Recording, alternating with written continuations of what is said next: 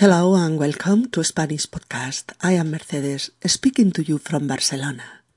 In our 115th episode, we review some examples of aunque use, depending of the situation. Hola amigos y bienvenidos a Español Podcast. Soy Mercedes y os hablo desde Barcelona. En nuestro episodio número 115 vamos a repasar algunos ejemplos de aunque, así como su uso dependiendo de la situación. Episodio número 115. Dímelo, aunque me duela. Vamos allá, amigos. Con la aparición del anterior episodio, Locas Rebajas, en el que uno de los aspectos trabajados era el uso de aunque con indicativo y subjuntivo, varios de vosotros nos habéis escrito para pedirnos más ejemplos sobre ello. En vuestros correos nos decís que la explicación y los ejemplos se entienden perfectamente, pero que os gustaría tener más ejemplos para generalizar mejor su uso. Nos ha parecido una buena idea y para ello hemos montado un pequeño diálogo con muchos de estos ejemplos íntegramente dedicado a este tema. Isabel, tengo que hablar contigo. Uy, qué cara tan seria. ¿De qué se trata? Ah, es un asunto difícil. Bueno, chico, aunque sea un asunto difícil, si hay que hablarlo, se habla. Ya, pero es que es difícil. Mm, aunque las cosas sean difíciles, hay que abordarlas, ¿no? Es que mm, tengo miedo de que te duela. Bueno, ¿qué puedo decirte? Aunque me duela, dímelo. Pues se trata de... En fin, es que he, conocido a alguien. Se trata de mi nueva compañera de oficina. No sé cómo decírtelo, pero... pero me he enamorado de ella. Ya. Ya sé que nosotros hemos salido unas cuantas veces, pero aunque no somos, en fin, novios formales, prefiero decírtelo para que no haya equívocos. Aunque no me habías dicho nada, yo sospechaba algo. Últimamente estabas frío, distante. Lo sé, lo sé. Aunque no haya podido evitarlo, lo siento. Idem. Aunque lo sospechaba, yo también lo siento. Y bastante más que tú. Isabel. Déjalo, Mario. Has sido honesto conmigo y, y aunque no tengamos futuro como pareja, siempre me tendrás como amiga. Isabel, eres maravillosa. Ya, para lo que me sirve.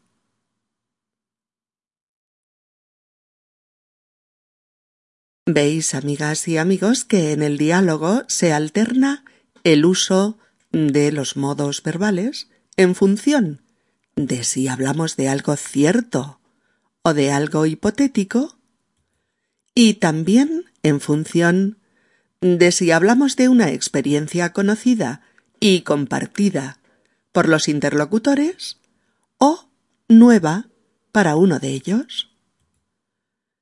Cuando Mario le plantea a Isabel que tienen que hablar, está serio, nervioso, preocupado. Tiene que decirle algo difícil, que su relación no sigue adelante, que él ha conocido a otra chica de la que se ha enamorado. Y dice, es un asunto difícil. Cuando Isabel le contesta, ya lo hace previamente informada por Mario de que van a hablar de algo difícil.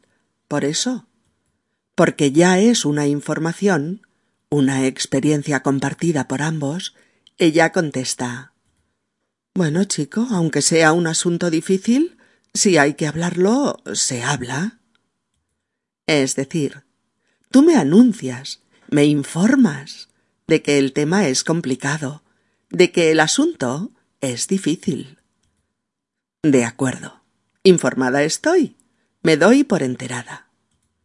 Tú has compartido conmigo tu valoración del asunto. Es difícil. Bien. Pero aunque lo sea, hablemos de ello, ¿de acuerdo? Si Mario no se lo hubiera anunciado previamente, Isabel podría haber dicho Sigue, por favor, te escucho, aunque este tema me resulta muy doloroso. ¿Mm? Y también, una vez dicho esto, podría haber añadido Pero aunque me resulte doloroso, continúa, por favor. ¿Veis? Sigue, por favor, te escucho, aunque este tema me resulta muy doloroso. Pero aunque me resulte doloroso, continúa, por favor. Sería como haber dicho Te lo acabo de decir. Este asunto me duele. Lo que me dices me duele. Pero aún y así. O sea. Pero aunque me duela. Continúa, por favor. Aunque me duela, dímelo. ¿Mm? Como en estos otros casos. ¿Sabes que Raúl sale con Marta? No, no lo sabía. Pero aunque salga con ella, me gusta con locura, y voy a ir a por él. Oh. No puedo acabarme este plato, no tengo más apetito. Intenta comértelo aunque no tengas mucha hambre. No volveremos a parar con el coche hasta dentro de muchas horas. Oh. Aunque es muy tarde, voy a llamar a mi madre para decirle que hemos llegado bien. Oye, pero es que realmente es muy tarde. Ya, pero aunque sea muy tarde, prefiero llamarla para que esté tranquila. Oh. Eh, voy a llamar a mi madre para decirle que hemos llegado bien. A estas horas. Es muy tarde. Ya, pero aunque sea muy tarde, la llamo se quedará más tranquila. Oh. Eres increíble, abuelo. Aunque tienes setenta años, haces gimnasia todos los días. Sí, nietecita, pero aunque sea ya muy mayor, estoy en forma y puedo seguir haciendo gimnasia a diario. Oh. ¿Los políticos mienten tanto? que, aunque a veces dicen la verdad, nadie los cree. Doy por sentado que los políticos realmente dicen la verdad a veces. O los políticos mienten tanto que aunque a veces digan la verdad, nadie les cree. ¿Mm? No asevero que a veces dicen la verdad. No. Sino que establezco la posibilidad de que a veces puedan decir la verdad. Pero incluso si eso sucede, cosa que no aseguro, nadie les cree. Oh, ese tío es increíble. Es japonés, pero fíjate cómo habla español. Fenomenal. Increíble. Aunque sea japonés, habla un español eh, perfecto y sin acento. Oh. Se nota que le gustas mucho a Ricardo. ¿Y es tan guapo? Pues aunque es guapo no es mi tipo. ¿Pero qué dices si está como el queso?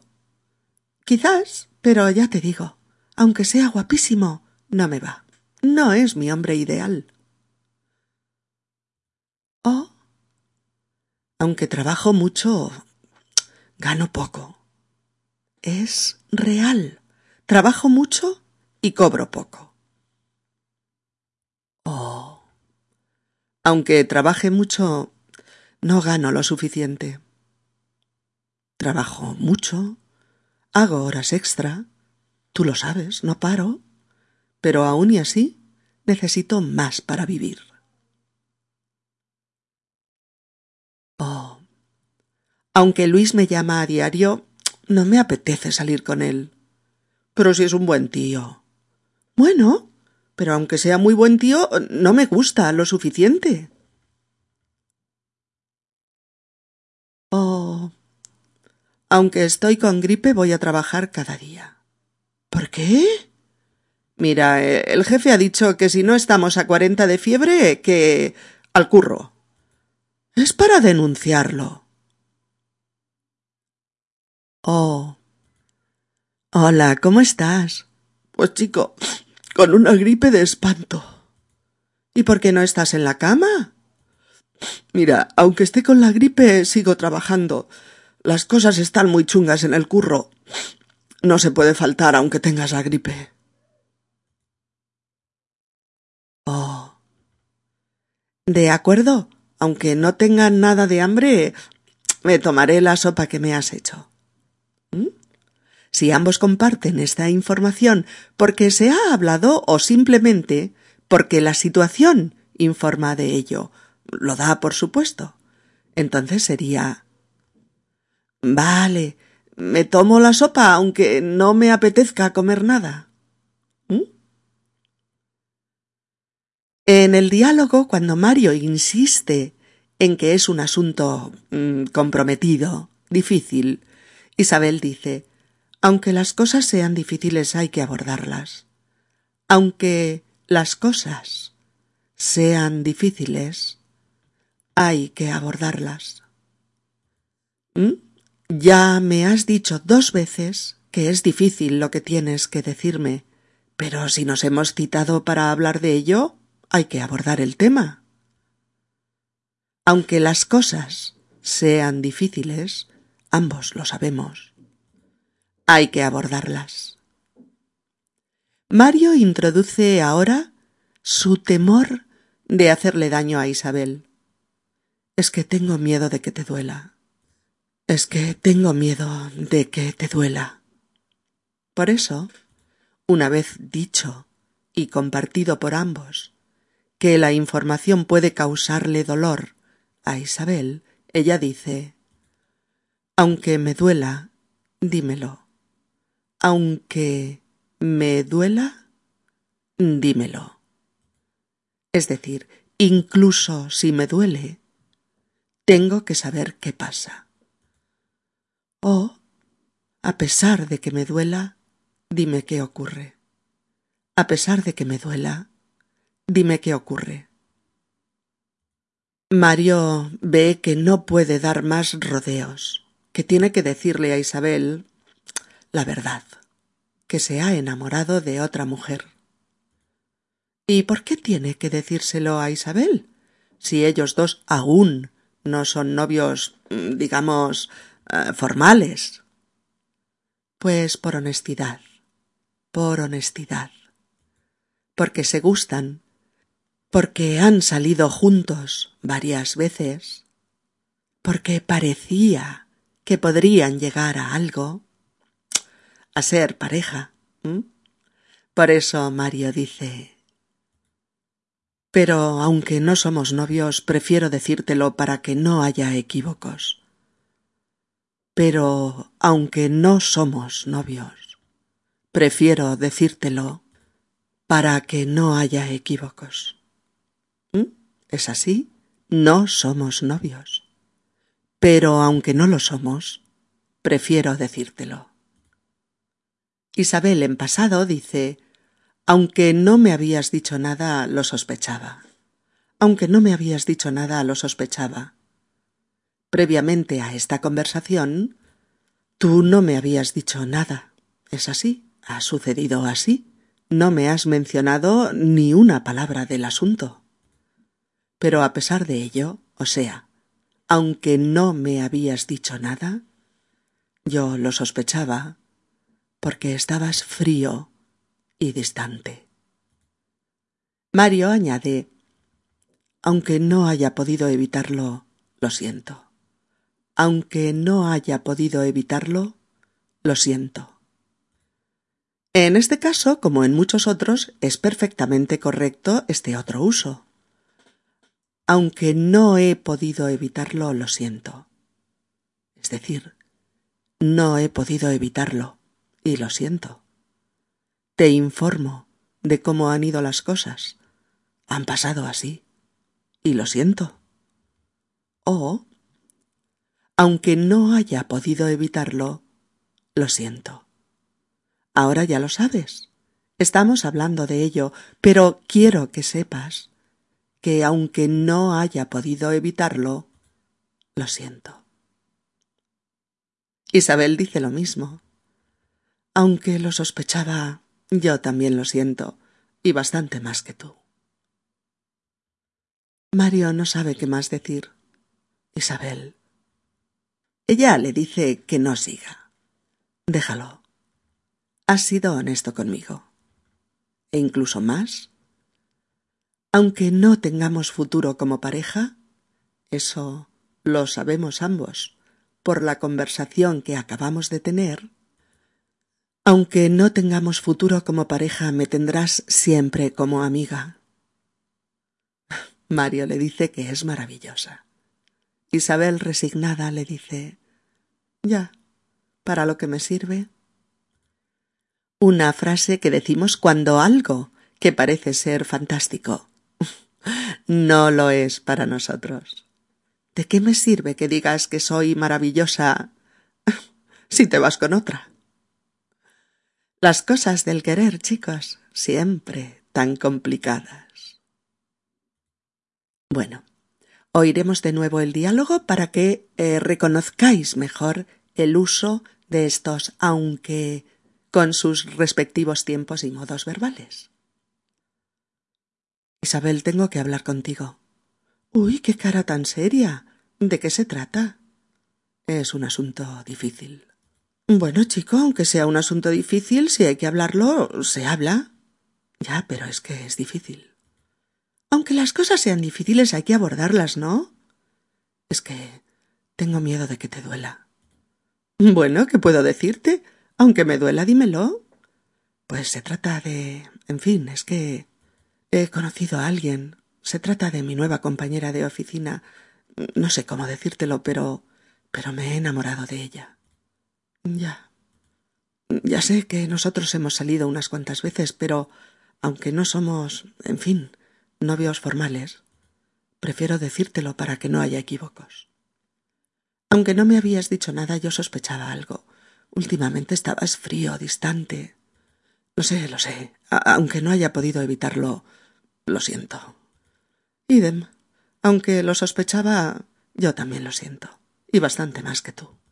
Isabel, Déjalo, Mario. Has sido honesto conmigo y, y aunque no tengamos futuro como pareja, siempre me tendrás como amiga. Isabel, eres maravillosa. Ya. Para lo que me sirve. Bien, amigos, esperamos que tengáis suficiente material de aprendizaje en este episodio para tener un poquito más claro el uso de esta partícula concesiva. Para seguir accediendo a materiales muy útiles. Para mejorar vuestro español, podéis visitar nuestro sitio web en www.spanishpodcast.org donde podéis acceder a los archivos audio y de texto de 130 episodios. Mejorar vuestro nivel escrito con las transcripciones y las fotografías comentadas así como acceder a un numeroso y variado material de aprendizaje del español, tanto en nuestro blog como en nuestro espacio dedicado íntegramente a vocabulario, a pronunciación y a la ampliación del léxico para todos vosotros. Una web abierta, fácil de usar, gratuita y llena de cosas mm, interesantes, entretenidas, y divertidas con las que seguir avanzando con vuestro español. Que tengáis una semana estupenda y que podáis avanzar un poquito más en vuestro aprendizaje. Un abrazo y hasta pronto.